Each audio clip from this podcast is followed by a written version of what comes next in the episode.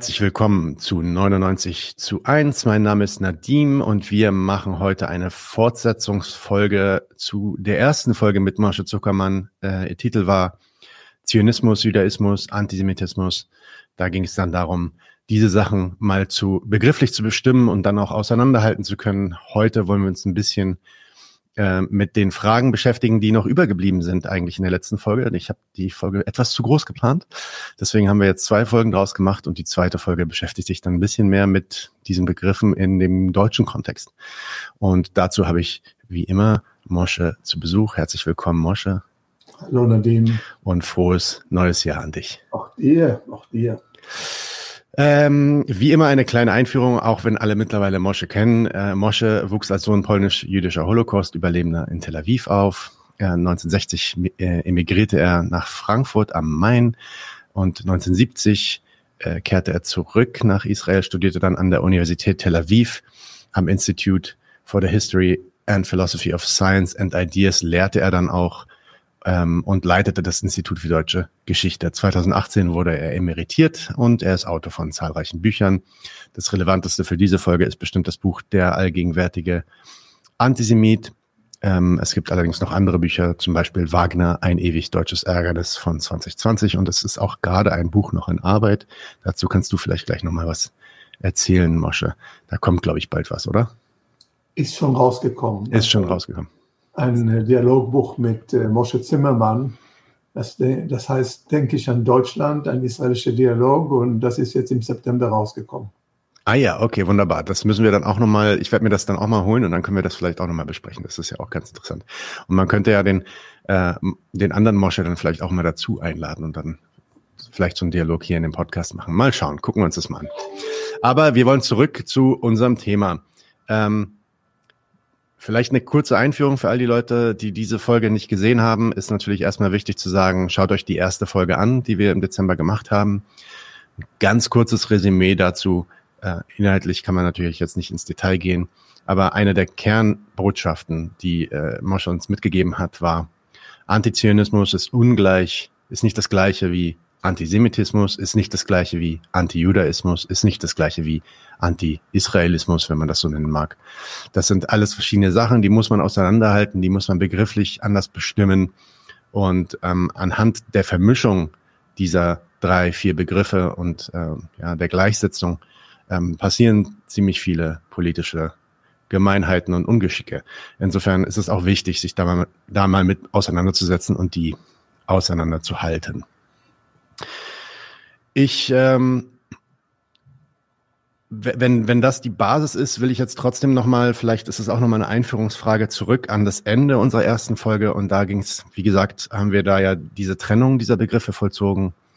Und jetzt würde ich trotzdem nochmal äh, fragen, vielleicht ein bisschen herausfordernd fragen. Es ist ja nun nachweislich tatsächlich so, also man kann das äh, anhand von Polizeistatistiken und so nachvollziehen, dass immer dann, wenn in Israel und Palästina gerade wieder Krieg herrscht, ein neuer Konflikt ausbricht, eine neue Bombardierungswelle in Gaza losgeht oder Raketen aus Gaza nach Israel fliegen, äh, immer dann, dann sich auch hier in Europa, auch in Deutschland antisemitische Vergehen ähm, und Verbrechen häufen. Zum Beispiel Vandalismus an Synagogen, Beschmierung von Wohnhäusern, in denen Juden wohnen. Das war jetzt gerade ganz prominent äh, im Oktober, nach dem 7. Oktober. Gibt es da nicht also doch irgendwie einen Zusammenhang zwischen, naja, diesem Konflikt in Palästina, der mit Antisemitismus in diesem Sinne nicht, zumindest nicht ursächlich irgendwas zu tun hat, ähm, und äh, dem Antisemitismus hierzulande. Ja, ich glaube schon, dass es einen Zusammenhang gibt. Man muss nur den Zusammenhang verstehen. Also wenn ich jetzt äh, erstmal Antisemitismus äh, definiere als äh, eine Judenfeindschaft, wo immer Juden sind, und zwar a priori, dass der Jude irgendwie entweder aus religiösen Gründen als Gottesmörder so im Christentum oder äh, als äh, Rassenfeind äh, so im Narzissmus oder einfach nur, weil man den Juden äh, irgendwie äh, zuschreibt, dass er sozusagen den Weltkapitalismus fördert, weil viele Juden in den Finanzwesen und, und im Bankwesen und so weiter sind. Oder anders, die Juden seien a priori am Sozialismus äh, schuldig gewesen, weil viele Juden Kommunisten und Sozialisten gewesen sind. Also wenn a priori etwas gegen Juden gesagt wird, dann ist das klassische Antisemitismus. Die Juden haben im Islam äh, nicht äh, ein Zehntel von dem erlebt, was sie äh, im Christentum erlebt haben. Das heißt also, wenn man vergleicht das Schicksal der Juden in den islamischen Ländern, da waren sie auch Bürger zweiter Klasse und es gab da auch ein hier und da mal ein Pogrom. Das berühmteste ist das, äh, was im Irak passiert ist, kurze Zeit vor Staatsgründung und so weiter. Aber das ist natürlich also ein Klacks gemessen daran, was schon seit den Pogrom der, äh, der, der Kreuzzügen, dann späterhin die spanische Inquisition und dann die Pogrome im, äh, in Osteuropa, vor allem in Russland und der Ukraine. Und späterhin dann äh, eben das, was mit dem Rassenantisemitismus der Nazis dann äh, zum Kulminationspunkt des, des, Judenhasses, nämlich dann schon rassistisch bestimmt, ähm, eben im Holocaust de, de, de, des europäischen Judentums äh, ausgelöst durch die Deutschen. In Deutschland ist seit 1945 Antisemitismus als Bodensatz, wie das der Wolfgang Benz nennt, immer da gewesen. Also es ist keine Überraschung, dass es da gibt, aber er durfte nicht öffentlich ausgesprochen werden. Beispielsweise gab es Antisemitismus bei der NPD, also bei den Neonazis noch in den 60er Jahren, kann ich mich noch daran erinnern die aber in der Nationalzeitung nicht von Juden oder gegen die Juden äh, was geredet haben, sondern gegen äh, den Staat Israel, der angefangen hat, irgendwie seit 67 Okkupationsland zu sein. Und weil man das also verurteilt hat, äh, haben sie sich daran gehängt und konnten sozusagen gegen Juden sich über Israel äh, dann auskotzen. Was jetzt neu in Deutschland ist, und ich kann noch die äh, Einwanderungs- äh, Wellen in Deutschland, das ist ja ein Migrationsland, noch erinnern, also von den Italienern in den 50er, 60er Jahren über die Jugoslawen, die dann kamen, Spanier waren zwischendurch, die Griechen, dann die Türken, also und so weiter, äh, hat sich jetzt in den äh, letzten Jahren, besonders seit es zu den Katastrophen in der arabischen Welt gekommen ist, allen voran äh, den Krieg in Syrien und die große äh, Flüchtlingswelle, die gekommen ist, die von ähm, Angela Merkel dann, man muss sagen, dankenswerterweise, weil sie wirklich also da humanistisch gehandelt hat. Das mögen nicht alle so sehen, aber jedenfalls war das in dieser Notsituation, dass sie gesagt hat, ja, wir lassen jetzt die eine Million äh, äh, arabischen Flüchtlinge rein ins Land. Wie hat sie das ausgedrückt? Wir schaffen das schon, also wir packen das schon. Und die kommen natürlich ins Land rein mit dem, was sie gegenüber, und das ist jetzt der ausschlaggebende Punkt haben. Die sind ja vollkommen geprägt, die arabische Welt, von dem israelisch-palästinensischen Konflikt, beziehungsweise dem Konflikt zwischen dem Zionismus und den arabischen Staaten. Das ist ja kein neuer Konflikt. Und die sind ja schon seit vielen, vielen Jahren noch viel äh, früher, als was wir jetzt in den letzten zehn Jahren erlebt haben. Es gibt ja diesen Konflikt seit 100 Jahren und der ist ja seit Gründung des Staates äh, mehr oder weniger äh, ein, ein Moment gewesen, wo alle paar Jahre, man kann fast zyklisch von einem wiederkehrenden Krieg äh, reden. Am Anfang waren das doch große regionale Kriege, wie beispielsweise der 48er Krieg, der 56er Krieg, der 73er Krieg. Ähm, späterhin die Gaza-Kriege und jetzt haben wir im Moment wieder den Gaza-Krieg, den, äh, den letzten Krieg. Wer da vor allem sich dann antisemitisch äußert äh, oder was du als antisemitisch äh, gerade apostrophiert hast, sind äh, vor allem die äh, Araber, äh, die natürlich sich solidarisieren mit wem? Mit den Palästinensern. Und wenn äh, die Palästinenser gerade, sie haben ja diesen Krieg ja aus angezettelt, in dem was am 7. Oktober passiert ist, also was eine Totalkatastrophe für Israel gewesen ist, was am 7. Oktober passiert ist, haben sich allerdings auch nicht unbedingt dann irgendwie besonders klug äh, ausgedacht, wie würde Israel darauf reagieren. Es war vollkommen klar, wie Israel darauf reagieren. Und jetzt haben wir, dass Israel im Moment also wirklich eine, eine humanitäre Katastrophe geschaffen hat und vor allem also nicht aufhört zu bombardieren und nicht aufhört, äh, die Palästinenser in den Gazastreifen zu töten, unter anderem auch viele Frauen und Kinder. Das ruft natürlich Emotionen auf. Und so kommt es zu dem, was man gemeinhin in Deutschland den israelbezogenen Antisemitismus nennt. Aber das ist ein israelbezogener Antisemitismus, bei dem man nochmal betonen muss, es ist Israel bezogen. Das geht nicht unbedingt gegen alle Juden, so wie ich gerade Antisemitismus definiert habe, dass man alle Juden a priori mit irgendwelchen äh, Attributen belegt und somit auch mehr oder weniger diese Juden dann auch irgendwie äh, abwertend dann äh, irgendwie rezipieren beziehungsweise auch behandeln kann. Sondern es geht eben konkret um den israelisch-palästinensischen Konflikt, der dann, und das ist nämlich noch eine Sache, die äh, zusammenhängt mit dem, was wir beim letzten Mal besprochen haben. Gerade weil Antisemitismus, Antizionismus und Israelkritik gleichgesetzt werden, begehen auch sehr viele islamische äh, Israel-Kritiker den Fehler, Israel gleich mit den Juden gleichzusetzen und dann beschmieren sie in Deutschland Synagogen, die natürlich noch gar nichts zu tun haben mit dem, äh, mit dem israelisch-palästinensischen Krieg, der gerade läuft.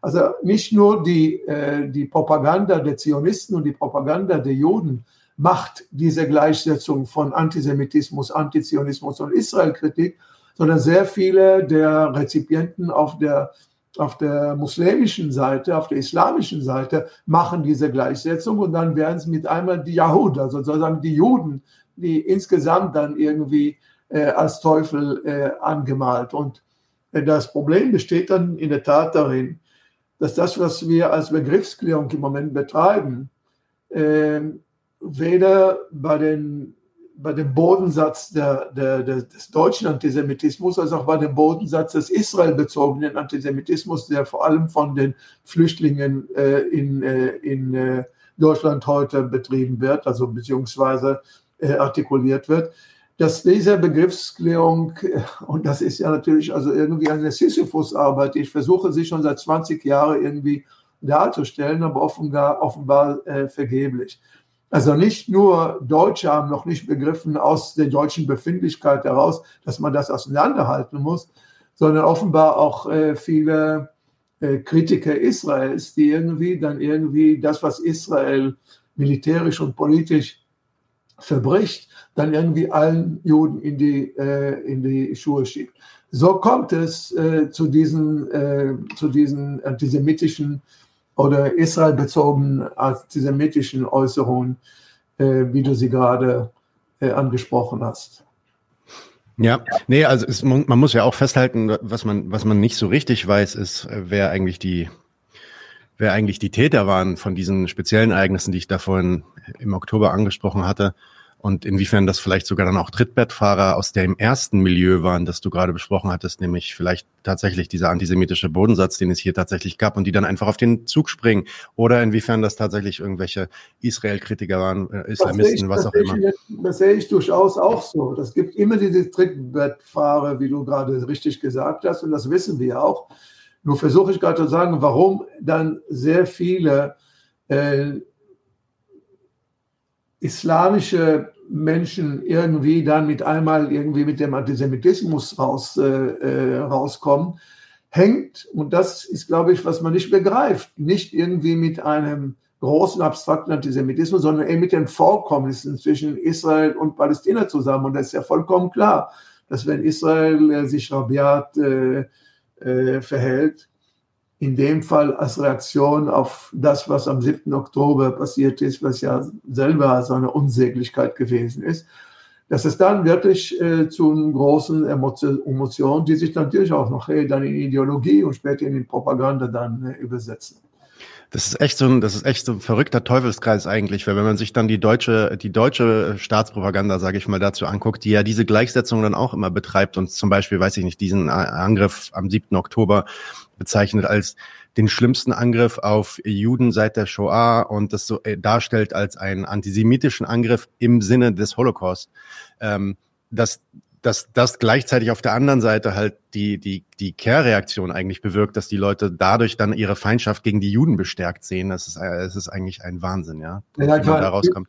Man muss so sagen, äh, Nadim, äh, für die Israelis war das in der Tat äh, die schlimmste, das schlimmste Ereignis seit dem Holocaust. Nicht ja. Holocaust, also seit dem Holocaust, denn auf mhm. israelischem Boden sind eben über 1000 Menschen, also 1200 Menschen äh, abgeschlachtet worden. Ich kann das nicht anders äh, Ja, sagen. mehr, mehr als in jedem Krieg. Äh, ja, mehr als in jedem Krieg. Das, mhm. genau, das ist genau, was ich versuche. Und vor allem in jedem Krieg waren das Soldaten. In dem Fall waren das ja Zivilisten. Und vor allem äh, spielte das Ganze auf israelischem, äh, im israelischen Territorium. Aber die Tatsache, dass man auf der einen Seite, und das will ich auch gleich irgendwie, vielleicht können wir das nachher auch begrifflich erörtern, in Israel schon gleich danach irgendwie Holocaust-Assoziationen auf, aufbringen lassen und jetzt irgendwie vom Völkermord, den Israel an den Palästinensern äh, äh, äh begeht, äh, ist für mich beides nicht tragbar. Für mich sind die Kategorien von Holocaust und Völkermord, also Gen Genozid, äh, mal ein bisschen was anderes. Man hält sich hier nur an die formalen äh, Definitionen, die sozusagen dann von der Wissenschaft und von der, und, der, und von der Politik gegeben worden sind. Aber wenn du vergleichst, was Völkermord gewesen ist, also nicht nur der Holocaust, sondern das an Armenien oder was in Ruanda äh, passiert ist und so weiter, dann ist das, was in, äh, in, in, in, in Gaza im Moment passiert, schlimm genug. Ich brauche dafür nicht die Kategorie des äh, Völkermords, um das zu, zu beschreiben. Es ist übrigens, äh, ich habe seinerzeit im Umgang mit der Palisade-Gruppe, das heißt mit der Gruppe von israelischen und palästinensischen Intellektuellen gelernt, dass man da sehr oft nicht von äh, Genocide geredet hat, sondern von Sociozide. Also das heißt also von, von äh, ja, von sozialem Massenmord beziehungsweise jetzt von Domicide. Das heißt also, dass man ganze, äh, ganze äh, Wohnviertel beziehungsweise den ganzen Landstrich dem, äh, dem Boden gleich gemacht hat, unabhängig von der, von der Frage, wie viele Leute umgekommen sind, ist, diese, ist, ist das schon ein, ein, ein Verbrechen in Größenordnung, wie wir das, äh, viele Leute sagen, seit Dresden haben wir sowas nicht gehabt. Also das, was äh, äh, da äh, gemacht worden. Selbst die vorhergehenden Kriege, wo Israel bombardiert hat, beispielsweise in der Dachja von, von, von Libanon, also in Beirut und so weiter, kann nicht verglichen werden mit dem, was Israel im Moment verbricht. Ja? Aber ich brauche dafür die Kategorie des, des Völkermords nicht. Ich brauche dafür die Kategorie, die das angemessen äh, beurteilt, ohne dann allzu leicht äh, in, äh, in, in Sprache zu bringen. Holocaust und, äh, und Völkermord. Äh, das ist eine Unterscheidung, die ich mache. Ja, es gibt da also in den meisten in den meisten Fällen, wenn jemand kommt und versucht, äh, den Völkermord oder den Holocaust zu bestimmen, dann ist das halt einfach der Versuch einer moralischen Anfärbung, einer, einer Verurteilung auf einer, auf einer moralischen Ebene. Es gibt jetzt auch so Experten, Rechtsexperten für Menschenrecht und so weiter, die sich jetzt darüber streiten. Manche sagen, es sei jetzt ein Völkermord, weil da eine ethnische Säuberung vorangetrieben wird auf Basis eines ja, Teilvölkermords, damit die Leute tatsächlich abhauen. Das ist ja oft so bei Völkermorden, dass es, also auch bei den Armeniern zum Beispiel, ging es darum, halt das Land frei zu schaufeln von den Leuten und deswegen mussten extrem viele Leute umgebracht werden ähm, und ausgelöscht werden, wirklich. Andere sagen halt, ja, es ist aber kein Völkermord, weil es geht in, eben darum, irgendwie dieses Land unter Kontrolle zu, dieses äh, Stück Land Gaza unter Kontrolle zu halten, meinetwegen auch zu räumen, aber ähm, für mich, das, für mich ist es auch eine Frage der Größenordnungen. Das heißt also, wenn du, äh, wenn du vergleichst äh, Völkermord bei den Armeniern, damals glaube ich war es eine Million, 1,2 Millionen oder 1,5 Millionen Menschen, die umgekommen sind, oder in Ruanda, also äh, äh, eine Million oder eben der Völkermord an den Juden mit, mit 6 Millionen, es ist für mich da wirklich Quantität wird da zu einer neuen Qualität. Also für mich ist das Quantitative durchaus, wobei ich, ich dir sage, dass es mir das Herz zerreißt. Jedes Mal, wenn ein Kind oder eine Frau äh, umkommt, sowohl auf israelischer als auch auf, äh, äh, auf äh, palästinensischer Seite. Aber die Kategorie des Völkermords beziehungsweise der Shoah behalte ich mir vor für, für Sachen, die ganz andere Größenordnungen sind. Also das, äh, so gehe ich damit jedenfalls um. Ja, es ist auch, es ist auch einfach exakt so, wie du gesagt hast. Es ist, es ist schon schlimm genug, einfach die Sachen, wie sie da gerade stattfinden, einfach so zu beschreiben, ja. als, als sie dann noch irgendwie zu betiteln und verurt, ver, zu verurteilen. Ist die Hölle. Was gerade im, im Gaza passiert, ist die Hölle. Also ich meine, da muss man gar nicht irgendwie groß, große Kategorien ran. Es ist die Hölle, die Art und Weise, wie damit umgegangen wird. Und die Tatsache, dass man in Israel davon eigentlich herzlich wenig mitbekommt, also die Bilder sieht man sowieso nicht, aber auch der Diskurs lässt nicht zu, dass da gerade von Israel eine Hölle äh, geschaffen wird. äh, von wem soll das auch debattiert werden? Das ist ja, das sind ja selber die Faschisten, die da teilweise den Diskurs hier führen. Äh, das ist schon schlimm genug. Das ist ja das, was ich sage. Das ist schon schlimm genug. Okay. Okay, kommen wir mal zu dem äh, zu dem eigentlichen Thema von heute, nämlich heute wollen wir ein bisschen über ja, den historischen und politischen Hintergrund von dieser ganzen Vermischung sprechen. Ich habe es jetzt mal so genannt, äh, historischer und politischer Hintergrund des Antisemitismusvorwurfs in Deutschland. Ähm, das ist ja nämlich ganz offensichtlich beobachtbar, dass in Deutschland diese Gleichsetzung von Israel-Kritik, meinetwegen lass es Palästinenser-Solidarität sein, Antizionismus mit Antisemitismus, das wird alles vermengt und das nicht einfach nur irgendwie so nebenbei, weil Leute teilweise sich mal irren oder so, sondern das folgt einem politischen Programm. Das wird jetzt mittlerweile von der deutschen Staatsräson wirklich so vorgegeben und auch so geäußert. Kannst du vielleicht mal versuchen zu erklären, was eigentlich der Hintergrund für dieses Programm ist? Was bezwecken die damit? Was ist das Interesse hinter dieser Gleichsetzung, die die da betreiben? Naja, was das Interesse bis zum letzten, weil, äh, kann ich nicht sagen. Ich kann nur die Strukturen beschreiben, die historischen Strukturen, wie es zustande gekommen ist. Es beginnt natürlich erstmal, und ich rede hier nicht von der DDR, sondern von der BRD, also von Westdeutschland äh, von 45 bis, bis zur äh, deutschen äh, Vereinigung im Jahre 1990.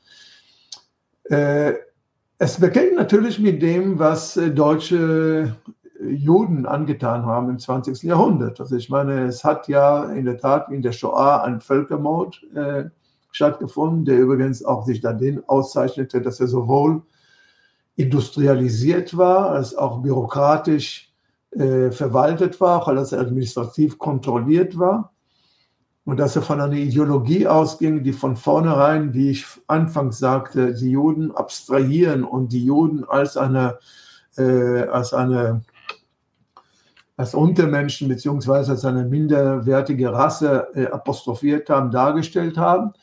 Und dass dies äh, natürlich als eine große deutsche Schuld äh, in die Geschichte der Deutschen eingebracht hat. Also ich meine, wenn man bedenkt, dass das äh, letzte deutsche, also das letzte deutsche vor dem Holocaust, das letzte deutsche Pogrom, im Gegensatz zu vielen Pogromen, die in Osteuropa stattfanden, waren die Hep-Hep-Rufe von 1819. Also das war das letzte Mal, dass es ein Pogrom gegeben hat.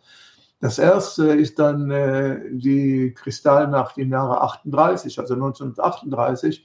Da war Deutschland eigentlich weitgehend zwar äh, nicht, da, da gab es Antisemitismus, aber kein Brachialantisemitismus und schon gar nicht einen eliminatorischen Antisemitismus. Aber als er dann kam, kam er in Deutschland in einer Art und Weise, wie weder in Frankreich noch in Italien noch in England noch sonst wo vorzufinden waren. Also die Deutschen haben in der Tat nicht nur mit zwei Weltkriegen, sondern auch im Zweiten Weltkrieg mit dem Holocaust an den Juden, äh, mit dem an den Juden verbrochenen Holocaust, äh, eine große Schuld auf sich gebracht. Die brachte es dann dazu, dass man anfing in den äh, 50er Jahren wurde das weitgehend noch beschwiegen, aber dann als die ersten Intellektuellen, vor allem auch Schriftsteller, anfingen, da die deutsche Vergangenheit zum Thema zu machen, äh, kam die ganze Frage der Vergangenheitsbewältigung, also die Art und Weise, wie man sie bewältigen, beziehungsweise wie Adorno das genannt hat, aufarbeitet. Also bewältigen kann man das ja gar nicht äh, unbedingt, aber aufarbeiten kann man das, um das irgendwie bewusst zu machen und somit auch irgendwie Kategorien für Erziehung, Pädagogik und, und politische Bildung äh, zu haben. Das zentrale Moment dabei war aber, dass ich jetzt äh, bestimmte, äh, wie soll ich das nennen, bestimmte Faktoren gebildet haben, die mit einmal nicht nur die Frage der Bewältigung der Vergangenheit als eine rein deutsche Frage äh, äh, belassen haben, sondern dadurch, dass Deutschland und Israel seit 1952 zu sogenannten Wiedergutmachungsabkommen gekommen sind, wurde auch ein Verhältnis zwischen Deutschland und Israel und warum das gerade Israel gewesen ist, kann man sich nur äh, theoretisch begrifflich zurechtlegen, denn de facto war ja Israel ja kein Land, das existiert hat, als der Holocaust stattgefunden hat und die meisten Juden, die umgekommen waren, waren ja gar nicht unbedingt Zionisten und auch diejenigen, die dann nach Israel kamen, nicht unbedingt aus zionistischen Gründen. Aber was man sagen kann auf jeden Fall, dass in dem Moment, wo Israel da war, dann war auch eine sozusagen Tacit, Tacit Agreement, das heißt also eine, eine schweigende Abmachung. Nicht nur bezahlen wir euch dafür, was wir euch angetan haben, sondern wir sorgen dafür, dass Israel von uns aus nie angegriffen wird. Übrigens, wenn man die Essentials, wie sie genannt wird, der Springerpresse von äh, Axel Springer selber noch in den 60er Jahren formuliert, wenn man sie sich anschaut, der ist, glaube ich, zweite oder dritte Essential ist, Israel wird von der Springerpresse nie kritisiert, nie angegriffen. Man stellt sich immer hinter, äh, hinter Israel. Das ist mehr oder weniger auch übergegangen zu einem, wie soll man sagen, zum Matrix der deutschen Politik gegenüber Israel und damit mutatis mutantis auch gegenüber Juden. Jetzt muss man sagen, so viele Juden gab es gar nicht in Deutschland von 45 bis 90, dass das hätte irgendwie ein jüdisches Problem werden sollen. Deshalb hat sich das Ganze auf Israel äh, bezogen. Nun hat Israel natürlich auf der einen Seite äh, historische Berechtigung gehabt, aber man darf auch nicht vergessen, dass Israel auf dem Rücken der Palästinenser gegründet worden ist. Und in dem Moment, wo Deutschland dann sozusagen Israel gegenüberstand, nicht den Juden gegenüberstand, sondern Israel, wir reden von Antisemitismus, aber wir vermengen da etwas. Deutschland hat sich immer auf Israel ausgerichtet, nicht auf die Juden, nicht auf das Weltjudentum oder was, was auch immer, sondern auf Israel. In dem Moment wurde natürlich das Problem heikel, denn Israel mit einmal seit 67 spätestens äh, hat sich als ein Land erwiesen, das eben erstens nicht so schwach ist, wie es sich dargestellt hat und zweitens äh, durchaus also ein Völkerrecht, äh, völkerrechtswidriges Verbrechen begeht, indem es schon seit über 50 Jahren eine Okkupation betreibt. Damit ist man eigentlich in der Bewältigung der deutschen Vergangenheit nie so recht zurechtgekommen man ist damit nicht zurechtgekommen. Und das ist auch übergegangen, mehr oder weniger in das, was ich gemeinhin die deutsche Befindlichkeit nenne. Das heißt also, wir haben eine Schuld den Juden gegenüber. Heute nennt man das keine Kollektivschuld, sondern die Verantwortung, die wir für die Juden haben. Aber man redet ja gar nicht von den Juden. So viele Juden, äh, für, für so, so viele Juden, mit so vielen Juden haben die Deutschen überhaupt gar nichts zu tun. Es leben heute in Deutschland Dunkelziffer 200.000 Juden. Also ist man, das ist ja ein Klacks sondern es geht um Israel. Und in dem Moment, wo sich das verwickelt hat, ist das natürlich zu einem äh, Moment geworden, der wirklich also äh, nur noch irgendwie Schindluder betreibt mit dem, was eigentlich die Aufklärung sein sollte und was die Emanzipation aus diesem äh, Verfangenheit. Ich muss dazu noch eine Sache sagen. Ich meine, die gibt es heute nicht mehr, aber die gab es vor 20 Jahren in einer Art und Weise, die wirklich also für mich politisch auch wirklich schockierend waren. Das waren die sogenannten antideutschen Kommunisten oder wie sie dann später in Antideutschen genannt worden sind. Sie waren ursprünglich auf einer Schiene im Sinne von nie wieder Deutschland, also äh, nach äh, 89, nach dem nie wieder Deutschland und nannten sich damals noch Kommunisten. Aber sie waren dann mit einmal vor ein Dilemma gestellt, denn der Kommunismus war ja zusammen, der Kommunismus war zusammengebrochen. Deshalb konnten sie ihr Antideutschtum nicht irgendwie am Kommunismus festmachen, sondern mussten etwas Neues haben. Und dieses Neue, um antideutsch zu bleiben, also gegen Deutschland zu bleiben, war, was haben die Deutschen im 20. Jahrhundert gemacht? Also zwei Weltkriege, aber sie haben auch sich an den Juden äh, vergangen. Deshalb wurden die Juden mit einmal zum Matrix der Identität von diesen antideutschen Kommunisten. Und ich will jetzt nicht die ganze Chose nochmal runterleiern. Damit einmal wurden aus diesem antideutschen Kommunisten überhaupt keine Kommunisten mehr, sondern Antideutsche, die mit einmal sich mit Juden solidarisiert haben, mit Israel solidarisiert haben, antipalästinensisch waren, anti-islamistisch waren und weil die Amerikaner auch irgendwie gegen den Islam gekämpft haben, äh, nach 9-11 und so weiter äh, waren sie mit einmal zu Pro-Amerikanern geworden und dann Pro-Kapitalisten geworden und aus den antideutschen Kommunisten sind dann pro-amerikanischen, antideutsche, pro-amerikanische Kapitalisten geworden. Äh, dieses, Anti dieses Anti-Deutschtum, also diese, diese, diese, dieses Ideologem, es waren nicht so viele, aber die haben es wirklich geschafft, in die, in die Studentenverbände reinzukommen, in die äh, das musst du wissen, weil du ja viel mit Medien zu tun hast, also auch irgendwie in zentrale Medien, sogar in den Mittel, äh, reinzukommen und so weiter. Sie waren wenig, aber sie waren einflussreich.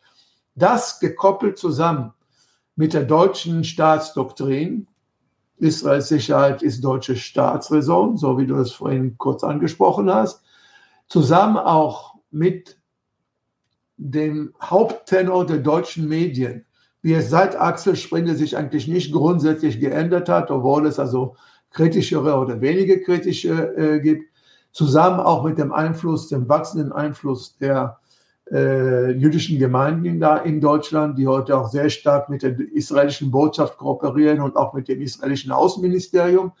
Diese Konstellation, also von deutscher Staatsräson, Medienwelt, die pro-israelisch und eigentlich sehr Palästinenser beziehungsweise islamkritisch ist, äh, und ähm, eine, eine, eine äh, sehr, sehr starke, sich hervortuende äh, jüdische Gemeindenkonstellation, also der Zentralrat der Juden in Deutschland und so weiter, hat dazu geführt, in der Tat, dass heute äh, der Umgang äh, mit dem, was in Israel, Palästina passiert, schon nur noch unter dieser Folie der Israel-Solidarität, äh, die sich sozusagen speist aus der Verantwortung für die Juden, obwohl das gar nichts mit den Juden zu tun hat, sondern eben mit Israel zu tun hat, dass diese Sache dann wirklich zu einem politischen Kultur geworden ist, an der ich schon wirklich schon seit Jahrzehnten kaue, aber äh, ich sehe auch überhaupt keinen Lichtblick. Also ich sehe im Moment, äh, ich meine.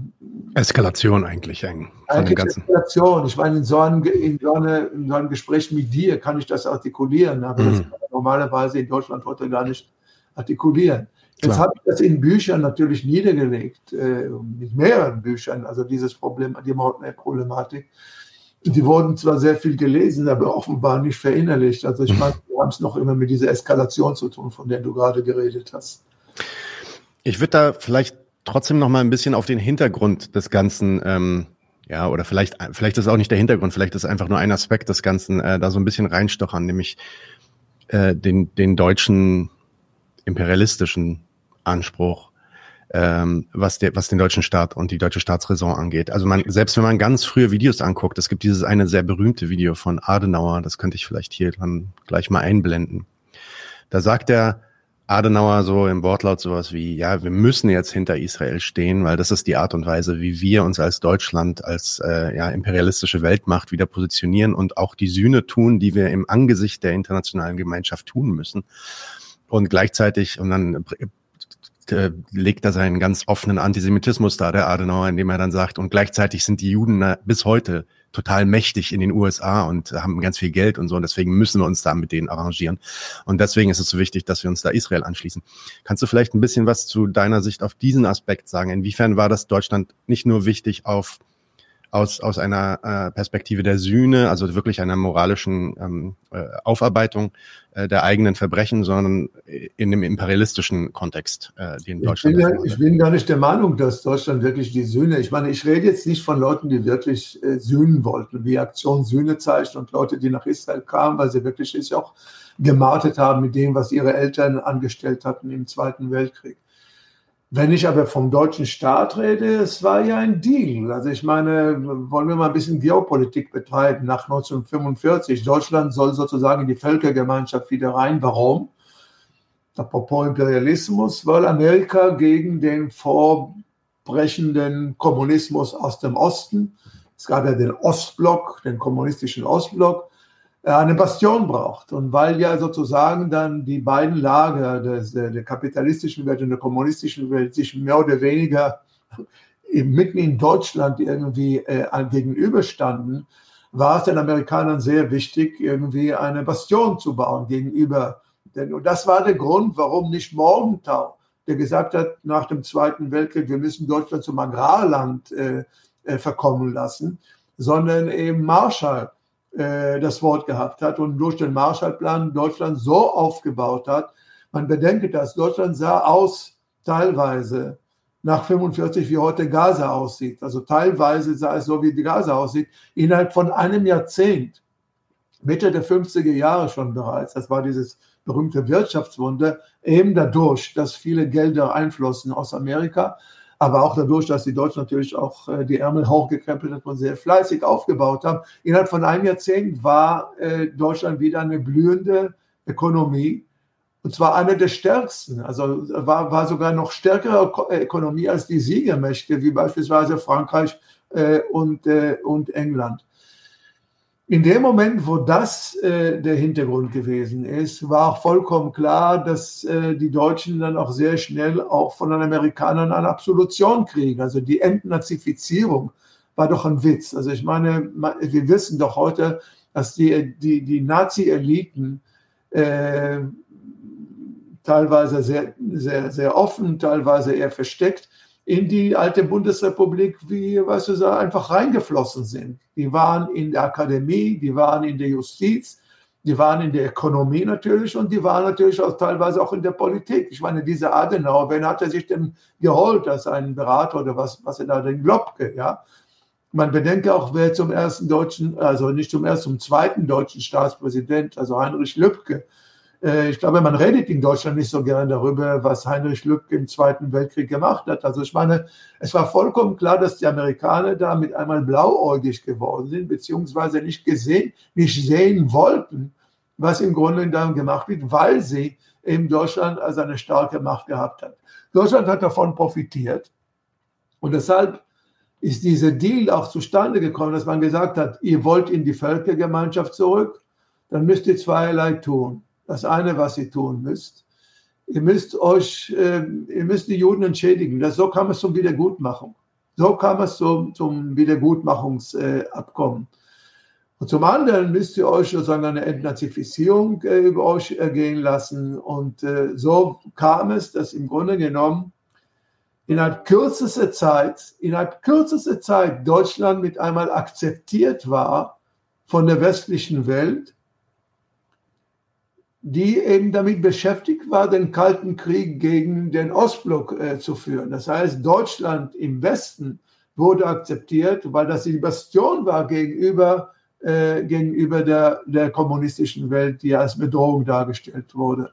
Ich gebe auch zu bedenken, nachdem ich weiß nicht, ob du das weißt, dass der erste Mensch, der von einem anderen Deutschland redete, von einem anderen Deutschland, also das ist schon kein Deutschland des Nationalsozialismus, in der DDR haben sie in den Anspruch genommen, wir sind das andere Deutschland. Aber der erste, der außerhalb der DDR von einem anderen Deutschland gesprochen hat, nämlich 1952, war kein anderer als äh, David Ben-Gurion. Als er nämlich den Israelis verklickern musste, wieso nimmst du Gelder an für sechs Millionen ermordete Juden? Da hat er gesagt, das ist ein anderes Deutschland.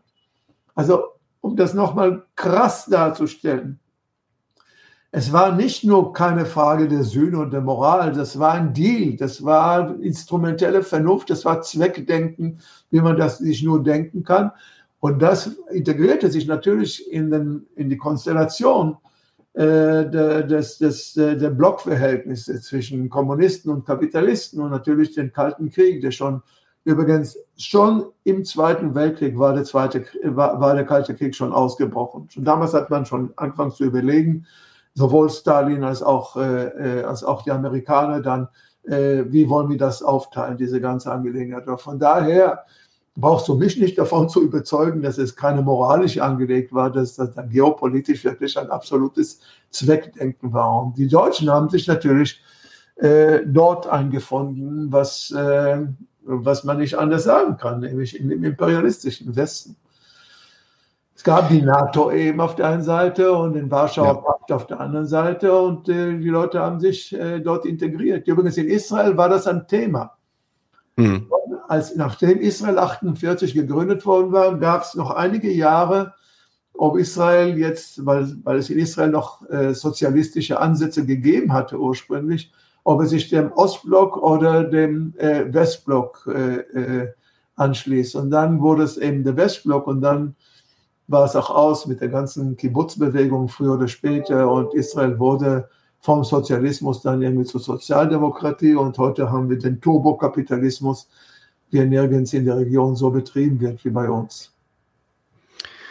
Sehr gut. Ähm, ich möchte noch auf einen äh, Punkt zurückkommen, den du auch schon erwähnt hattest. Du hattest schon einiges erwähnt, was ich äh, ansprechen wollte. Die Antideutschen waren auch dabei, aber ich will jetzt nochmal zurück auf einen Punkt, den du eher beiläufig erwähnt hattest, nämlich ähm, die Rolle der Juden in Deutschland nach dem Zweiten Weltkrieg bei genau dieser Dynamik, die du gerade beschrieben hast. Äh, in dem einen Vortrag, den ich auch letztes Mal schon angesprochen hatte, bei, von dir in der Urania hier in Berlin zu deinem Buch, da hast du das äh, sehr gut ausgeführt und ich dachte, das würde nochmal passen, wenn du das mal ein bisschen erklärst, weil es ist ja schon bezeichnend. Andererseits ist es, ist es auch bei, bei vielen ähm, Minderheiten im Ausland, sage ich mal so, dass die Leute, die sich im Ausland befinden, oft auf eine viel radikalere Art und Weise nationalistisch sich äh, stellen. Ähm, in, ja, also wenn, weiß ich nicht, Türken in Deutschland wählen zu viel größeren Anteil einen äh, rechtskonservativen Erdogan als Türken in der Türkei selbst. Ja. Ähm, die Juden hatten auch bei diesem Antisemitismusvorwurf in Deutschland eine große Rolle gespielt, wie du das da erklärt hast. Äh, kannst du das vielleicht nochmal ausführen? Wie kam das eigentlich zustande? Warum gibt es jetzt den Zentralrat der Juden, der da, der da eine, eine Kernrolle spielt eigentlich? Bei dieser Dynamik? Ja, man muss dazu sagen, dass nach 1945 war das Judentum in Deutschland im Grunde genommen ein Nichts. Also es war eine verkümmerte äh, äh, Gemeinschaft denn das deutsche Judentum, das es noch vor dem Holocaust gegeben hat, gab es nicht mehr. Das war ein hochentwickeltes, liberales, teilweise auch linkes Judentum mit solchen Figuren. Also ich könnte jetzt aufzählen, was alles in der Weimarer Republik noch irgendwie äh, Juden, in welcher Rolle sie gespielt haben in Deutschland. Dieses Judentum gab es nicht mehr. Sowohl in Kultur als auch in Wissenschaft, als auch in der Politik und so weiter. Dieses Judentum gab es nicht mehr. Was gab es nach 1945 in Deutschland? Und zwar hielt sich die Zahl mehr oder weniger stabil von 45 bis 1990, als dann äh, irgendwie die, der Kommunismus zusammengebrochen war und viele russische Juden kamen. Die Zahl war bei 35.000, 36.000 verteilt, zumal über äh, Frankfurt, äh, Berlin, äh, Hamburg ein bisschen, Düsseldorf ein bisschen, München natürlich. Äh, aber im Großen, im Großen, im Großen Ganzen wirklich 35.000 äh, Juden. Die übrigens sich gar nicht irgendwie als Deutsche und schon gar nicht als emigrierende Deutsche gesehen haben in, erst, in der ersten Phase, sondern als Juden, die in der Übergangsphase sind. Und äh, der Spruch bei uns äh, in der Gemeinde, auch in Frankfurt, war, wir sitzen alle auf den Koffern. Warum? Weil es nicht irgendwie denkbar war dass, äh, dass Juden sich wieder in Deutschland nach, äh, nach 45, also nach dem, was passiert war im Holocaust, ansiedeln würden bzw. niederlassen würden. Und dann ist es so passiert, wie es auch lebensgeschichtlich auch meinen Eltern passiert sind. Du bist, sitzt auf dem Koffer ein Jahr, zwei Jahre, nach fünf Jahren sitzt du schon irgendwie auf lockeren Koffern und nach zehn Jahren bist du schon, sitzt du schon nicht mehr so sehr auf den Koffern, weil du dich schon etabliert hast. Du hast schon irgendwie eine Wohnung äh, und du hast ein Geschäft vielleicht und bist schon im Handel drin und so weiter. Äh, Leute haben dann irgendwie 40, 50, 60 Jahre dann noch gelebt in Deutschland und saßen eben nicht mehr auf den Koffern. Übrigens, wer da die große Wende da eingemacht hat, äh, war äh, Ignaz Bubis. Ich weiß nicht, ob das den Leuten bekannt ist, aber das war ein Mensch, selber Holocaust-Überlebender in Frankfurt, ein Geschäftsmann gewesen ist, also ein Bauherr gewesen ist der aber Mitte der 80er Jahre dann meinte, jüdisches Gemeindeleben äh, muss wieder aufblühen. Also der irgendwie als polnischer Jude, denn man muss bedenken, alle diese 35.000 äh, Juden, die in Deutschland lebten, die ich gerade erwähnt habe, das waren allesamt Holocaust-Überlebende aus dem Osten. Die allermeisten von denen Polen. Es gab auch einige Ungarn, einige Rumänen, aber im Großen und Ganzen waren das polnische Holocaust-Überlebende, also jüdische polnischer äh, Holocaust-Überlebende. Bobis, der selber ein polnischer äh, Überlebender war, äh, sagte dann jüdisches Gemeindeleben und äh, muss wieder in Deutschland aufblühen und hat in der Tat irgendwie eine kleine Revolution in Anführungszeichen äh, gezeitigt. Denn mit einmal hieß es dann, nein, wir sitzen nicht mehr auf den Koffern, sondern wir wollen uns jetzt in Deutschland etablieren. Er selber trat dann in die FDP ein und übrigens alle seine Generationsgenossen konnten nicht begreifen, denn wie, äh, also die, die Leute wie meine Eltern, was, was hat denn der mit der deutschen Politik zu tun? Es kam dann die nächste Generation, als Michel Friedmann beispielsweise dann der CDU beigetreten ist und irgendwie eine große Karriere in Deutschland machte. Äh, diese Juden waren im Grunde genommen ein Bodensatz des sogenannten, wie man das in der Sozialwissenschaft nennt, des anderen. Also sie waren fremd im eigenen Land, sie waren hier fremd, wollten sich auch gar nicht integrieren, haben zwar deutsche Staatsbürgerschaft angenommen, aber sahen sich selber nicht als Deutsche und mischten sich deshalb großteils gar nicht in die Politik ein. Wie wurden sie in Israel rezipiert? In Israel muss man dazu sagen, herrscht ja der, die, die zionistische Ideologie nicht nur als Staatsräson, sondern auch viele, viele Jahre als auch das Selbstwertgefühl der allermeisten in Israel lebenden Juden.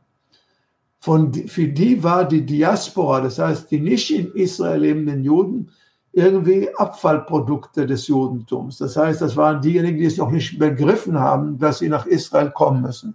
Heute fängt man schon an, darüber anders zu reden, weil man mit einmal gesehen hat, so eine tolle Zufluchtsstätte äh, ist Israel nicht. Aber die Ideologie war damals noch Rabin, als es in eine Ab, äh, äh Abwanderungswelle in den 70er Jahren gegeben hat, also von einem Abfallprodukt der israelischen Gesellschaft. Also ich meine, es waren wirklich eine Art äh, Schmähideologie gegenüber den diasporischen jüdischen Gemeinschaften. Man hat sich natürlich nicht so geäußert über die amerikanische jüdische Gemeinschaft, die brauchte man, weil die Kapitalimport äh, sozusagen dann ermöglicht haben, also viele Gelder, äh, die dann äh, von amerikanischen äh, Millionären dann nach Israel gekommen sind. Aber unter allen jüdischen Gemeinden in der Welt wurde die die, die jüdische Gemeinde in Deutschland, diese kleine jüdische Gemeinde von 35.000, als irgendwie als das als die widerwärtigste angesehen. Also wirklich als diejenige von, wie können sie sich denn nach dem Holocaust in das Land der Täter irgendwie niedergelassen haben. Und ich glaube, das hat auch die Reaktion äh, der jüdischen Gemeinden gemacht, die sich auf jeden Fall zunächst und vor allem Israel solidarisch äh, äh, darstellen wollten. Erstens durch Investitionen. Es gab jüdische Millionäre, die angefangen haben, in Tel Aviv vor allem äh, zu investieren. Eine ganze Menge, äh, ich weiß nicht, wann du das letzte Mal in Tel Aviv warst, aber eine ganze Menge von den, äh, von den großen Hotels am Strand wurden in den 60er Jahren von Juden aufgebaut, also von Frankfurter Juden aufgebaut. Deshalb nannte man das sogar die Zeit lang die Strandpromenade, die Frankfurter Promenade, also weil da sozusagen äh, äh, jüdisch-deutsche Investitionen waren. Äh, und die waren dann, so wie du das dargestellt hast, also auf jeden Fall dann unbedingt dann Israel solidarisch. Und wenn man dann äh, etwas gegen Israel sagte, waren das die Ersten, die dann gesagt haben, äh, das ist gegen, Israel, das ist antisemitisch. Das Problem bestand nur darin, dass diese Gleichsetzung von Israel und von äh, und, also Israel-Kritik und Antisemitismus nicht unbedingt hätte erfolgreich sein müssen, wenn nicht in der Tat die, äh, die, der Stellenwert der jüdischen Gemeinden in Deutschland, vor allem des Zentralrats, ab einem bestimmten Zeitpunkt, das war schon nicht mehr Heinz Galinski der 50er Jahre, der 60er Jahre, sondern es waren mit einmal dann solche Leute wie Bubis und späterhin dann bis heute zum Schuster, die sind mit erstarkt. Die sind wirklich sehr stark, weil sie auch sehr starke Rückendeckung auch bekommen haben von der deutschen, von der israelischen Botschaft in Deutschland und ich würde auch sogar sagen, äh, weil man ja weiß, dass da viel Kapital äh, drin steckt in den deutschen äh, Juden der damaligen Zeit jedenfalls, also auch vom äh, israelischen Außenministerium. Dieses Erstarken ist in der Tat ein äh, evolutionärer Prozess gewesen. Also von Vorsitz von Gemeinden, die sagen, wir sitzen hier nur auf den Koffern, waren sie mit einmal dermaßen einflussreich, dass man bedenke, dass ein Bubis äh, äh, zu, äh, in der Zeit, nachdem er sich geäußert hatte, es gab ja auch die Bubis-Walser-Debatte, ich weiß nicht, ob du weißt, was das ist, als äh, Martin Walser den, äh, den Buchpreis der deutschen Büchergilde, wie nennt man den Friedenspreis gekriegt hat, äh, den man in Paulskirche immer verteilt. Wie heißt denn der Preis? Also es gibt ja diesen Preis, den, äh, den, hat Martin Walser gekriegt und im Jahre äh, 98 hat er dann eine Rede gehalten in der Paulskirche, äh, äh, wo er mehr oder weniger Martin Balser gesagt hat, äh, ich äh, kann diese Dauerpräsentation unserer Schande nicht mehr ertragen. Die Tatsache, dass wir dauernd irgendwie als ewiges Tätervolk dargestellt werden und löse damit also eine Riesendebatte aus, denn alle applaudierten ihn, nur der Bubi saß da und war vollkommen zerschlagen. Und dann gab es die Bubis-Walser-Debatte. Damals übrigens, äh, damals jedenfalls äh, war auch die Reaktion der Deutschen mit einmal anders geworden. Also der Walser sprach ein bisschen einer bestimmten Schicht der Deutschen aus der Seele. Aber was auf jeden Fall dann passierte, ist, dass weil Bubis sich so geäußert hat und übrigens auch äh, humanistisch geäußert hat, als es in Hoyerswerda irgendwie zu, zu zu Terror gegen, also zum rechten Terror gegen Flüchtlinge kam und so weiter, war er derjenige, der das am stärksten verurteilt hat und so. Und so gab es also einige Stimmen aus dem deutschen Establishment, die gesagt haben, warum soll denn äh, Bubis nicht äh, deutscher Präsident werden? Also wenn er sich sozusagen dann irgendwie äh, schon so äußert, dass Gemeindeleben sollte, jüdisches Gemeinde sollte wieder, äh, wieder erblühen, äh, und sich sozusagen dann als Deutsche selber apostrophiert, äh, da äh, gab es sogar so das, also das war dann eine totale Revolution, die stattgefunden hat, die gar nichts mit der realen Macht der deutschen Juden zu tun hat. Wie viel sind es denn heute in Deutschland? 200.000 ist doch ein Klacks. Gemessen daran haben sie heute den moralischen Zeigefinger, der sich eben daraus speist, dass es die deutsche Befindlichkeit, die deutsche Verantwortung, die deutsche Schuld gibt. Und keine würde dann versuchen, wenn der Schuster etwas sagt, zu sagen, äh, was macht man, was manipuliert er denn jetzt äh, hier rum? Ist doch vollkommen klar, dass Israel jetzt irgendwie ein Verbrechen begangen hat. Was manipuliert er hier rum? Das äh, äh ist es, was es dann äh, dazu gebracht hat, dass mit einmal die wirklich schwache jüdische Gemeinde dann mit einmal so, so eine Prominenz gewann äh, und heute auch so einen Fluss, Einfluss hat auf den deutschen Antisemitismus-Diskurs. Genau, damit haben wir dann schon zwei Elemente, die ich besprechen wollte, abgedeckt. Eins hast du auch schon erwähnt, die Antideutschen. Deswegen, ich, ich frage da jetzt nicht nochmal ganz neu nach. Du hast die Bewegung ja schon ganz gut charakterisiert, aber ich würde da nochmal eine, ähm, ja, vielleicht ein bisschen vertiefendere Frage stellen. Also es ist ja mittlerweile tatsächlich so, dass die, die sogenannte antideutsche Ideologie ähm, so namentlich gar nicht mehr auftritt. Es gibt kaum noch Leute, die sich selbst Antideutsche nennen, aber die durchsetzt, also die, die Ideen, die in dieser Ideologie setzen, äh, drinstecken, durchsetzen die deutsche Öffentlichkeit. Also es, es, gibt ganze Institute, die sich irgendwie diesem Programm widmen, Amadeo Antonio Stiftung zum Beispiel. Es gibt bürgerliche Professoren und auch marxistische Professoren, die das als Thema haben. Stefan Grigard ist so ein Typ, der immer wieder auftaucht. Ingo Elbe, auch ein ganz wichtiger äh, Wertkritiker, den die Leute immer wieder hochhalten. Ähm, absoluter Israel-Fanatiker ähm, und äh, ja antideutsch quasi in dieser in dieser Hinsicht, auch wenn er sich wahrscheinlich so nicht nennen würde. Also da gibt es also diese Bewegung und ich wollte jetzt mal darauf hinaus, was so, was so deren Kernkritik eigentlich ist und womit die sich eigentlich beschäftigen, die Leute, die ein bisschen mehr ja, intellektuell dort, dort noch unterwegs sind in der antideutschen Szene, sage ich mal. Und da gibt es diesen einen sehr zentralen Begriff, den wir auch immer wieder um die Ohren ge gepfeffert bekommen. Das ist nämlich der der äh, des strukturellen Antisemitismus.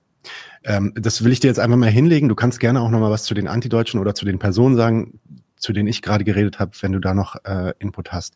Aber ansonsten würde ich gerne mal von dir hören, was du von diesem Begriff des strukturellen Antisemitismus meinst. Ja, guck mal, äh, in, der, in der Sozialwissenschaft kannst du, das wissen wir noch von Marx, alles strukturell auch analysiert. Das heißt, du musst ja gar nicht irgendwie großartig jetzt anfangen mit dem strukturellen Antisemitismus, sondern wir reden ja immer von den Strukturen. Also wenn von, von, von einem Klassenaufbau äh, reden, reden wir von den Strukturen und so weiter. Was diese Leute mit strukturellen Antisemitismus beziehungsweise sekundärem Antisemitismus, mhm. ein Begriff, der seinerzeit von Adorno eingebracht worden ist, Aber mittlerweile wird er so verwendet, dass das wirklich nur noch eine Ideologie ist, also nur noch eine propagandistische äh, Waffe. Was damit gemeint ist, ist, dass selbst wenn die Leute sich nicht äh, als Antisemiten selber begreifen, wenn's, wenn sie nicht ganz bewusst antisemitisch argumentieren, können sie mutatis mutandis überführt werden, dass sie im Grunde genommen antisemitisch äh, denken. Und das nennt man struktureller Antisemitismus, der sich sozusagen aus der Struktur der Argumentation ergibt und nicht so sehr aus der Selbstsetzung äh, dieser Leute. Damit kannst du natürlich also alles machen, was du willst. Wenn du sagst, es ist ja nicht der Mensch, es ist ja nicht die, die Person, sondern es ist die Struktur, äh, die aus ihm redet und so weiter, damit kannst du natürlich also alles, und das war natürlich immer auch ein Schwachpunkt äh, bei bestimmten Analysen im Marxismus gewesen. Und das sage ich als Marxist, dass man irgendwie angefangen hat zu abstrahieren und noch von, nur noch von den Strukturen zu reden, ohne zu fragen, äh, was geht denn dabei flöten, wenn du nur noch die Struktur selber äh, thematisierst. Der strukturelle Antisemitismus ist auch eine Frage, die sich historisch äh, wähnt, indem er sagt, naja, es ist ja ein Land, das ja nun eine historische Tradition hat, äh, eine historische Tradition äh, des Antisemitismus hat. Und deshalb ist es ja vollkommen klar, dass diese Strukturen da sind. Da aber der Antisemitismus heute offiziell in Deutschland verboten ist und sogar juristisch verfolgt werden kann, äh, kann man das heute nur noch sozusagen äh, um drei Ecken rum irgendwie herauskitzeln wollen. Naja, als alter Sozialwissenschaftler und Geisteswissenschaftler kann ich dir erklären, kann ich dir sagen, gib mir irgendeine Sache, die du aus irgendeinem Text herausgekitzelt haben willst und ich mache das innerhalb von zehn Minuten. Das heißt, es ist kein Problem, Sachen so zurechtzulegen, dass du selbst äh, bei äh, Menschen, die irgendwie äh, gar nichts zu tun haben mit Antisemitismus, dass du denen bei denen irgendwie äh, Antisemitismus äh, ausmachst. Also ich bin auch der Meinung, dass der strukturelle Antisemitismus heute eher ein propagandistischer Kampfruf ist, ein Slogan ist und nicht so sehr eine Kategorie, mit der ich gut als Sozialwissenschaftler arbeiten kann. Okay, eine, eine weitere Sache, die oft gesagt wird, nun äh, von den Kritikern der Antideutschen, wir reden immer noch über diese antideutsche Bewegung und deren Ideologie, die Kritiker der Antideutschen sagen oft mal, dass das eigentlich so eine Art diese Ideologie eigentlich so eine Art Ersatznationalismus ist. Ein Nationalismus, der in Deutschland quasi für, von ihnen selbst auch für sich verboten ist, nämlich ein deutscher Nationalismus, der nun nicht mehr möglich ist, ähm, kompensiert wird mit einem übertriebenen Nationalismus Richtung Israel. Also ich muss wirklich sagen, marxistischer Professor, ich setze mich bei dem rein in der Vorlesung, Ingo Elbe, ähm, äh, und der hält einen Vortrag über das erste Kapitel bei Marx im Kapitalband 1 äh, exzellenter Vortrag. Und am Ende des Vortrags teilt er Flyer aus äh, mit Israel-Flagge und Support Israel äh, von der äh, äh, von der israelischen Botschaft. Also ist schon interessant. Es ist interessant, aber es ist auch eine Frage, die ich auch psychologisch würde äh, interpretieren wollen. Guck mal, die Antideutschen eine Zeit lang, als sie angefangen haben mit ihrer Israel-Solidarität, haben nicht nur sich mit Israel abstrakt solidarisiert, äh, sondern auch mit dem israelischen Militarismus. Das heißt also, eines der, der, der Wahrzeichen der Antideutschen war die Merkava, also das heißt der israelische Panzer oder irgendwelche Kampffliege, israelische Kampffliege und so weiter. Das heißt also, äh, du hast wirklich das Gefühl, und ich glaube, das hast du schon sehr, sehr gut selber zum Thema gemacht eben, dass da eine Projektion drin ist. Das heißt, gerade weil es uns verboten ist, uns großartig militaristisch zu äh, äh, zu, äh, zu, zu begeistern, kann ich das sozusagen auf die Israelis äh, abwälzen. Und ich kann in der Tat sagen, dass die Deutschen, diese Antideutschen, das habe ich schon in einem Artikel von vor 15 oder 20 Jahren geschrieben, delektieren sich an der Art und Weise, äh, wie die Israelis sich an den Palästinensern austoben, weil sie sozusagen dann auf die Israelis sozusagen dann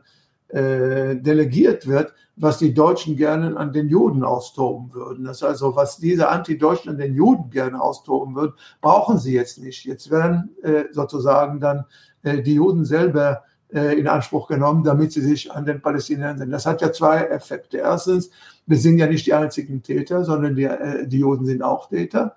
Und das hat auch noch den anderen Effekt, dass wenn ich dann sage, naja, die Israelis kämpfen unseren Flank, weil wir im Grunde genommen mit Israel Solidarität meinen auch, wir hassen die Palästinenser, wir sind islamophob und so weiter und so fort. Also das, du schlägst sozusagen zwei Fliegen mit einer, mit einer Klappe. Und ich glaube in der Tat, dass vieles von dem, was ich rede jetzt nicht von, den, von der ersten Stunde der antideutschen Kommunisten, das waren auch wirklich Leute, die gesagt haben, jetzt ist die, die Kacke los, äh, Deutschland äh, wird wiedervereint äh, und, äh, und äh, wir wollen das nicht haben, wir wollten den dritten Weg, das waren Leute des dritten Wegs, die das teilweise auch äh, thematisiert haben, damals im Jahre 89, 90. Äh, das ist längst nicht mehr das, das ist mittlerweile längst, wie gesagt, zu zu ideologisierten Propaganda geworden. Und da kann man damit, da kann auch so ein, äh, der, der guten Vortrag halten kann über das Kapital, äh, auch in, in seine privaten äh, Bedürfnisse dann sozusagen dann Israel solidarisch werden. Was das für ein Marxist sein soll, ist für mich fraglich. Allerdings, aber ich möchte mich jetzt nicht mit irgendjemandem persönlich anlegen. Ja, ja, ja, klar. Das, das mache nur ich, das muss nicht du machen, keine Sorge. ähm, okay, letzte Frage, äh, na, vorletzte Frage, anderthalb Fragen habe ich noch. Die letzte Frage ist, wir hatten jetzt ähm, die deutsche Staatsräson, dann haben wir gesprochen auch über die Rolle der, der jüdischen, der sogenannten jüdischen Diaspora, also der Juden eigentlich, die hier geblieben sind nach dem Zweiten Weltkrieg und wie sich das entwickelt hat. Dann haben wir über die Antideutsche gesprochen und die kommen zusammen, um diese, ja, den historischen und politischen Hintergrund von diesem Antisemitismusvorwurf, wie er heute genutzt wird, zu bilden. Was, ist die Rolle von Israel selbst? Ähm, es wird ja oft gesprochen von so einer, einer sogenannten israelischen Hasbara, also einer Propaganda, die aus Israel dann auch ähm, ja, befeuert wird. Äh, vielleicht kommen da auch Gelder, äh, die israelische Botschaft hier in Auftrag Israels selbst will natürlich auch diese deutschen Staatsziele so unterstützen. Kannst du dazu was sagen? Ist da was dran und wie funktioniert das? Hast du da vielleicht Beispiele oder Erklärungen zu? Ja, also ich kann, was ich habe mich immer gefragt, ich habe mich immer gefragt, wenn die Antideutschen oder diese Israel-Solidarisierer äh, zu einer Protestbewegung ausgezogen sind, um sich mit Israel zu solidarisieren, woher haben sie denn die ganzen Fahnen? Woher haben sie die ganzen äh, Poster? Woher haben sie die ganzen äh, Embleme und so weiter. Also sie sind ja voll ausgerüstet. Woher haben sie das? Das gibt es ja nicht in deutschen äh, Schreibwarenladen zu kaufen. Ja, also woher haben die denn das?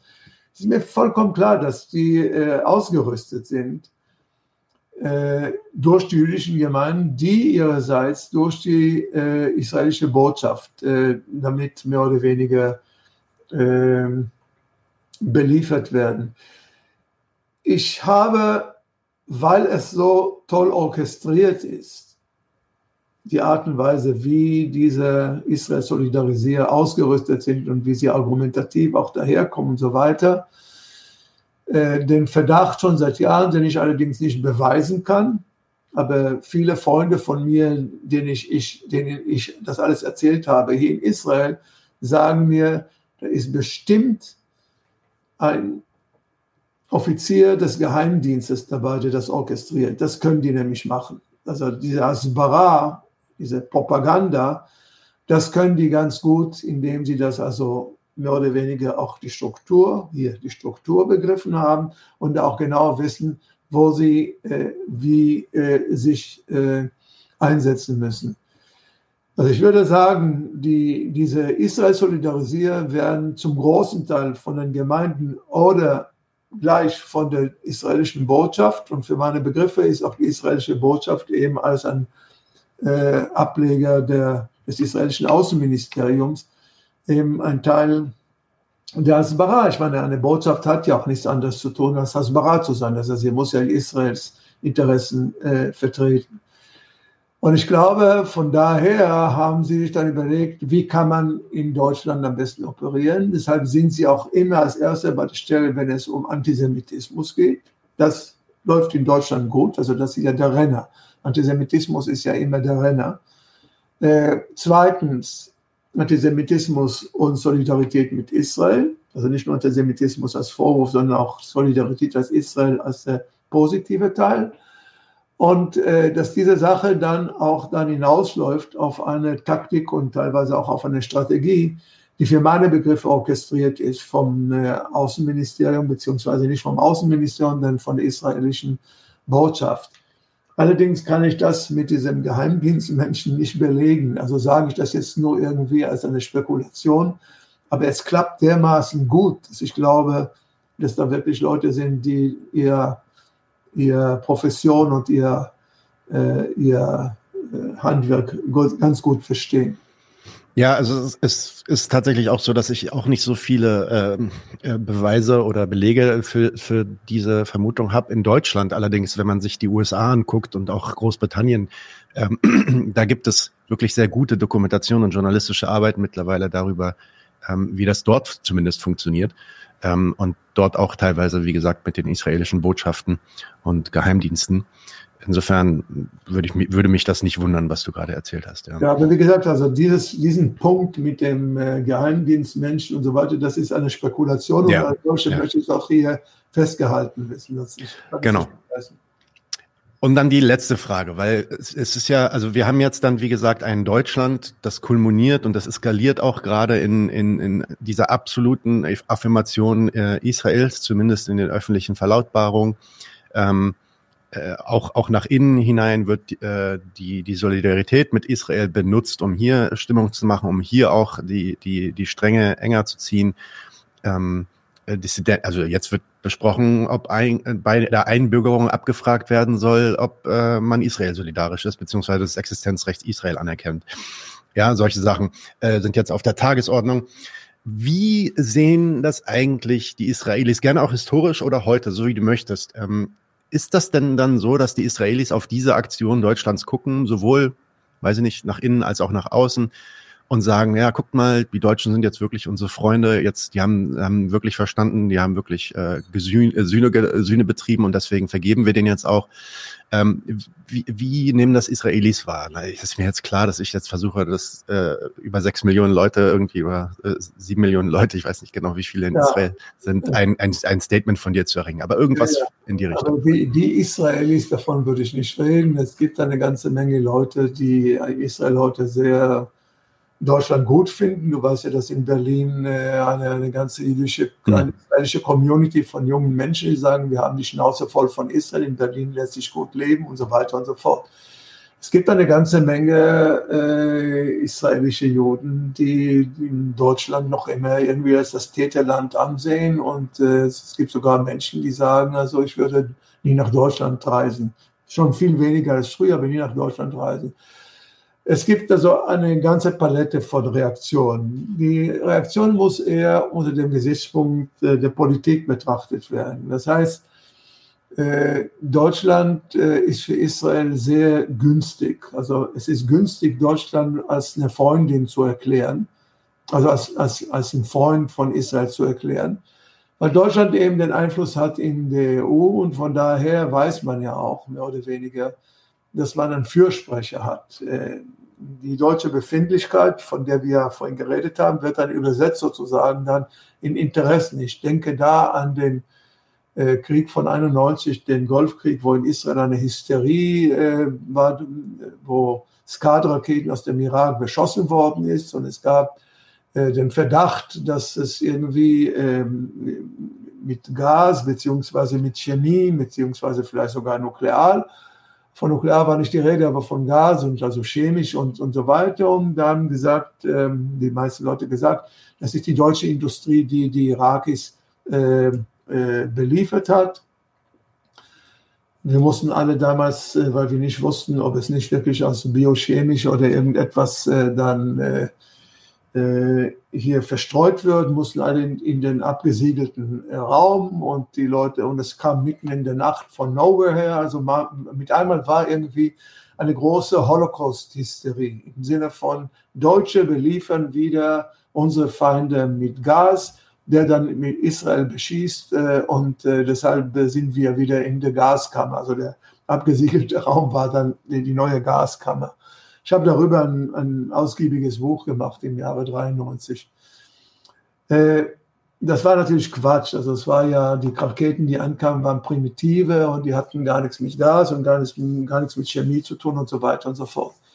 Aber in dem Höhepunkt der Hysterie kam damals Genscher hier an, übergab dem Israeli, dem, dem, dem Tel Aviver Bürgermeister dann einen Check von 5 Millionen Mark, der dieser dann irgendwie großartig der, der, dem, dem, der Masse dann irgendwie entgegen, entgegenhielt. Hier, das sind unsere Freunde.